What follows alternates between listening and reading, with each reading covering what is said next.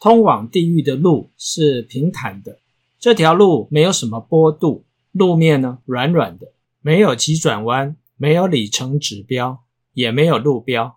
只要你踏上这条路，保证可以顺利抵达目的地。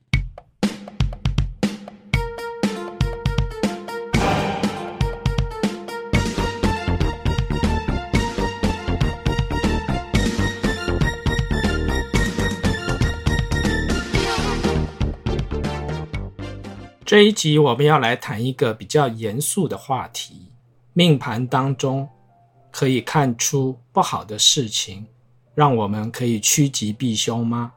要讨论这个问题之前呢，我们先来看一下什么叫做凶，也就是一般人所认定不好的事情，譬如说发生意外啊、破财啊、犯小人啊、有官司是非啊。这些都可以说是一般人认定的凶，也就是不好的事情。会想要讨论这个主题呢，是因为有个朋友拿了一张命盘，请我帮忙看一下。由于我和这个朋友算是蛮熟的，除了他之外呢，他的家人、小孩的命盘呢，我都看过。但是这是一张陌生人的命盘，看完之后。我问朋友：“这个是你的部署吗？这个人有管钱吗？”我连续问了两个问题，但是朋友并没有直接回答。有时候呢，没有回答就是一种回答。我对朋友说：“他可能会惹上金钱的是非，的确要小心。”我这个朋友呢，叹了一口气，摇了摇头。他是大公司的。采购部门主管，你不难想象，在他的手里要经手不少金额庞大的采购案。这张命盘的当事者呢，是他一手栽培的爱将，也算是他非常欣赏而且信任的人。但是最近他察觉当事人呢，和供应厂商往来密切，有些互动呢。甚至超越了一般的正常情况以及公司的规定。仔细追查的结果呢，果然发现事有蹊跷。由于这件事牵涉到公司的管理以及商誉，我这个朋友呢，也只能点到为止，不愿意继续多加讨论。不过，朋友非常好奇，我到底是怎么看出来的？有关于这个问题呢，有点像是你去问一个魔术师，你这个魔术到底是怎么变出来的？然而命理呢，并不是魔术。当事人的命盘呢，他的格局具有奸商的特质，没错，就是你听到的奸商，奸诈的商人。但是从另外一个角度来看呢，你也可以说。他是做生意的好手，而当事人呢，在这个大限也有财源广进的现象，也就是累积大量的财富，或者是赚进大笔的钱财。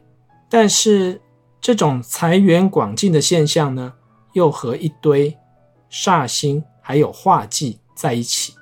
当事人呢，作为大公司里的小职员，工作性质呢，也不是负责赚钱的业务，那么既要满足生意人的精明，又要满足大限的财源广进，可能会发生什么事，或者是他可能采用的做法，就不难想象了。朋友继续问：“这算是宿命吗？”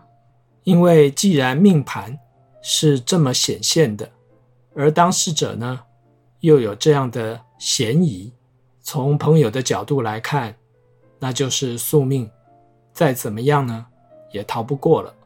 相信这个问题呢，也是很多人想要了解的。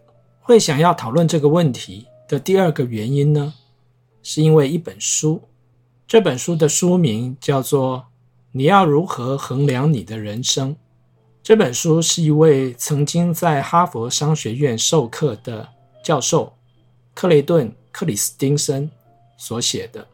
他曾经写过另外一本书《创新的两难》，其中他提到了破坏性创新的理论，而这个理论呢，被称为二十一世纪初最具影响力的商业理念。而在二零一零年呢，克里斯汀森被诊断罹患癌症之后呢，他也有白血病，还有心脏方面的疾病。而在病痛的煎熬之下，他和先前的学生以及《哈佛商业评论》的编辑呢一起合作，将他心中一些关于人生的体悟呢写成一本书，就是这本《你要如何衡量你的人生》。这本书给我许多的启发，而书中所谈到他的许多想法和命理当中的某些理论呢，是有异曲同工之妙，因此呢，我也因为这本书写了好几篇的文章。如果您有兴趣，也可以在我的部落格当中呢找到相关的文章。克里斯汀森呢，在这本书《你要如何衡量你的人生》一开头就提出了三个问题，叫做“人生三问”。第一，要如何知道我的工作生涯可以成功、快乐，其实呢，就是谈到一般人蛮重视的生涯规划，事业是否成功，工作是否顺利。第二个问题是，如何知道我和配偶、儿女以及朋友的关系可以成为快乐的泉源？第二个问题呢，也就是一般人也蛮重视的广义的人际关系。第三个问题是，如何知道我这一生呢会坚守原则，以免牢狱之灾？这三个问题呢，是克里斯汀森认为每个人都要问问自己的问题，而一般人呢，都会将自己的注意力放在生涯规划以及人际关系。对于最后一个问题，大家的想法。通常就是，应该不至于吧？我又没有做什么坏事，怎么会搞到牢狱之灾呢？在这本书当中呢，克里斯汀森引述了一段话：通往地狱的路是平坦的，这条路没有什么坡度，路面呢软软的，没有急转弯，没有里程指标，也没有路标。只要你踏上这条路，保证可以顺利抵达目的地。听起来还蛮讽刺的。一般要踏往成功之路呢，常常要历经许多的挑战与险阻，但通往地狱的路却毫无阻碍。这也说明了大部分人的心态，对于凶险的事呢，往往没有什么戒心，直到铸成大错。难以挽回。在命理的理论当中呢，的确有官司是非的组合。这些组合呢，落在命宫、身宫或者是行运的时候呢，碰到这些组合，就容易会有兴讼，也就是打官司的现象。不过，打官司这件事呢，又分成两个层面，一个是。你告别人，一个是别人告你，不论是哪一种，只要发生了，就兑现打官司的现象。廉贞这颗星呢，又叫做囚星，也就是囚犯的囚，代表廉贞有画地自限，容易惹上官司是非的双重含义。原因呢，是来自个性精明诡谲的。廉贞行事风格常常游走在法律还有道德的边缘，一旦遇上代表是非的画忌，也就是廉贞画忌，那么惹上官司是非的几率就会相对的提高。而天府这颗星呢，是十四主星当中少数不怕和煞星同宫的星曜。如果天府和煞星同宫，身旁的煞星呢，甚至会激发天府的斗志，改善天府懒洋洋、漫不经心、大而化之的习性。但是这种改善背后真正的原因是，煞星大幅地破坏了天府的安全感，让他必须用大量的财富来填补空虚，还有匮乏感。这种对财富超量的需求呢，让天府加煞星成为奸商的候选人，也就是奸诈的商人，进而呢铤而走险，触犯法条，兑现了官司是非。而巨门呢，又被称为暗星，也就是黑暗的暗。巨门本来就是一颗容易招惹口舌是非的星曜，遇上了化忌之后呢，说错话、出口伤人的几率呢，就更容易升高，兑现了言多必失的情况。而代表各种不同武器的煞星和巨门同宫之后呢，更让巨门如虎添翼，有了尽情挥洒的空间。但是你需要空间，别人也需要空间呢、啊。既然别人打不过你，就只好求助于法律。让法律来争取他们所需要的空间了。在论命的实际案例中，某位当事者他的身宫呢是天机巨门，而在进入天机巨门大限之后，频频进出法院，应付不同的提告。仔细分析原因，得理不饶人和见树不见林是两大主因呐、啊。天机虽然很聪明，但是也代表计较，再加上巨门的心思细腻、观察力入微，很容易自认高人一等，就把身旁的人呢当作低等生物。自己有理的时候，固然要据理力争，但是遇到理亏的时候，也要绞尽脑汁，搞出一些歪理来。否则，怎么对得起自己聪明的脑袋呢？再加上天机巨门精于缠斗的个性，你来我往的攻防呢，虽然耗费心力，但是也容易在当中得到近身搏斗的满足感。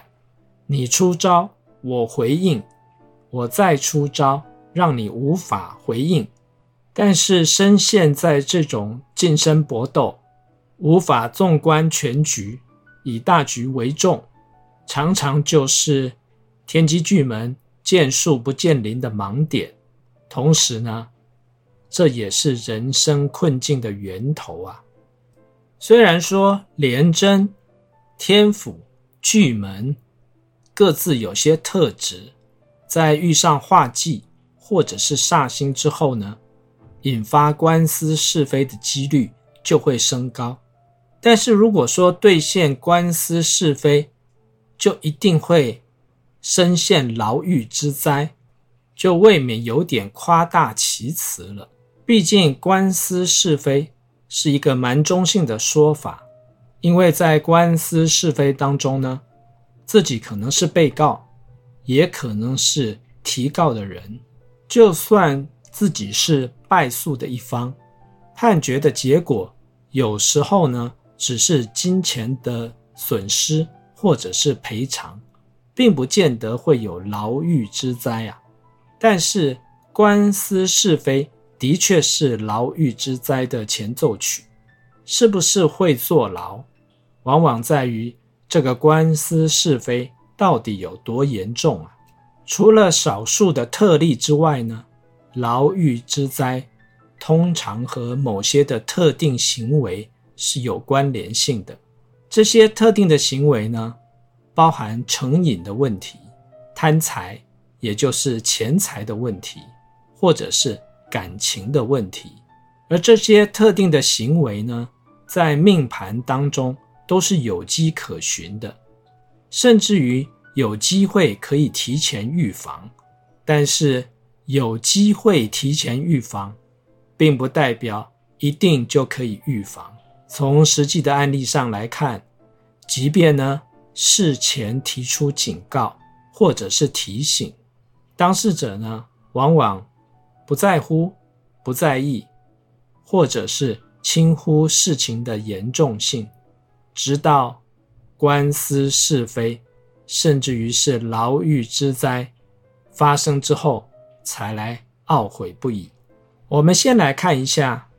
第一种特定行为叫做成瘾，成瘾的现象呢，大致又可以分成生理上的成瘾以及精神上的成瘾。生理上的成瘾通常就和使用酒精、药物或者是毒品脱离不了关系了。在命理的理论当中，天同巨门还有天机巨门的组合呢，最容易会有成瘾的问题。固然，这些组合出现在命宫、身宫或者是疾厄宫，就非常容易兑现成瘾的问题。但有时候，在子午位的天机，或者是巨门，或者是在辰戌位的巨门，或者是天同，也会兑现这种成瘾的现象。如果仔细观察，就不难发现这些组合的共同点，也就是巨门了。巨门本来就有自我封闭、负面思考、心事暗藏的倾向，再加上容易记恨、记仇。如果心理素质或者是意志力不够强、定力不够的话呢，在遭受挫折。或者是情绪不稳定的时候，很容易就想要借助外力来解决或舒缓压力。而以上的这些组合呢，在遭逢化忌或者是煞星干扰的时候，更容易雪上加霜，变本加厉了。在实际的案例当中呢，有些天同巨门的作命者，因为工作压力大。情绪不稳定，必须长期服用药物来缓解；而有些天机巨门的作命者，则必须借由酒精来舒缓他的焦虑还有不安。甚至有些其他星曜组合的作命者呢，他本身并不是天机巨门或者是天同巨门，但是在进入这些由天同巨门。天机所组成的十年大限时呢，如果这段时间的人生际遇并不平顺，有许多困难还有挫折，那么当事者也会有吸食毒品或者是酒精的这种现象。分析命盘到底可不可以预先避掉不好的事？这个议题呢，我们先讨论到这里，下次继续喽。